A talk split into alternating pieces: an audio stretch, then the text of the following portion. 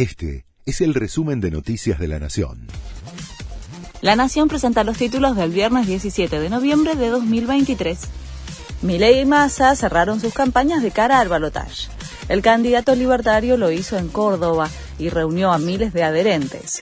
Massa optó por hacerlo en una escuela y por la noche, después del partido de la selección, dio una entrevista en la televisión pública para aprovechar el rating. A las 8 comienza la veda electoral. Dos hospitales argentinos ingresaron al top 10 de los mejores de América Latina. El ranking regional fue elaborado por Latam Business Conference.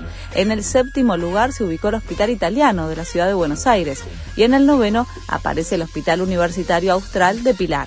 En el primer puesto figura Albert Einstein de San Pablo, Brasil. El Hospital Alemán de Buenos Aires también tuvo su reconocimiento al colocarse número 11 en el listado. Uruguay sorprendió a Argentina y se llevó un triunfo de la bombonera.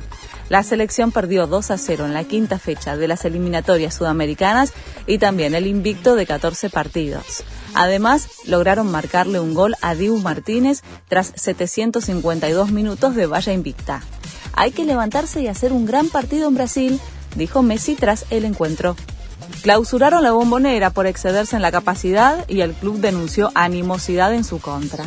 Boca aseguró que no sobrepasó el límite máximo durante el partido de la selección.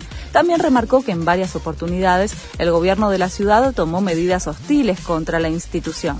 El club tendrá elecciones en dos semanas. Shakira y Bizarrap ganaron un Latin Grammy por la Music Session Volumen 53, el hit con dardos a Piqué.